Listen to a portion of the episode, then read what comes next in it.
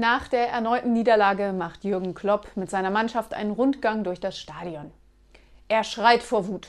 So Jungs, äh, wo die Fotografen sind, wisst ihr ja. Den Standort der Fernsehkameras kennt ihr auch und nun zeige ich euch noch, wo die verdammten Tore stehen.